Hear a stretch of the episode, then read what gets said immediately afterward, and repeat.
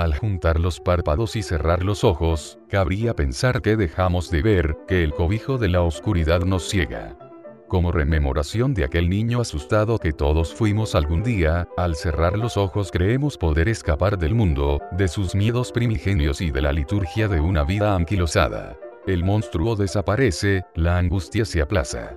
Es un lapso de oscuridad que supone un paréntesis en la existencia, y creemos ya no ver, bien que a veces, soñamos. Pero la vista no es un sentido que pueda desconectarse a antojo, siempre vemos, y es una ilusión la percepción de que al cerrar los ojos, dejamos de ver. Tan solo cubrimos el pozo negro de la pupila con una fina capa de piel, pero los ojos siguen captando la realidad exterior, aunque ésta se manifieste en una noche moteada de rojos y púrpuras, por ser contemplada a través de un tul.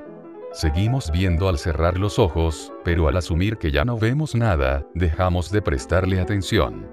Y es entonces, al observar el caos estigmático de estas falsas tinieblas, cuando vemos en él nacer los deseos y los sueños que emanan del yo verdadero, que como si contemplara las nubes, dibuja sus onirias en este lienzo azaroso y cambiante, que contiene todas las formas y ninguna.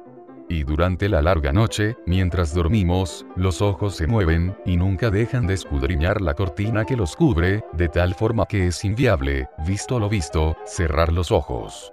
Se podría argumentar que puede que la muerte sea una manera de cerrar los ojos definitivamente, pero ni aún así, pues al no haber vista no hay ojos que cerrar. Atrapados en el tiempo, nuestra existencia infinita se define por una vista imperecedera. No se pueden cerrar los ojos, como no se puede morir.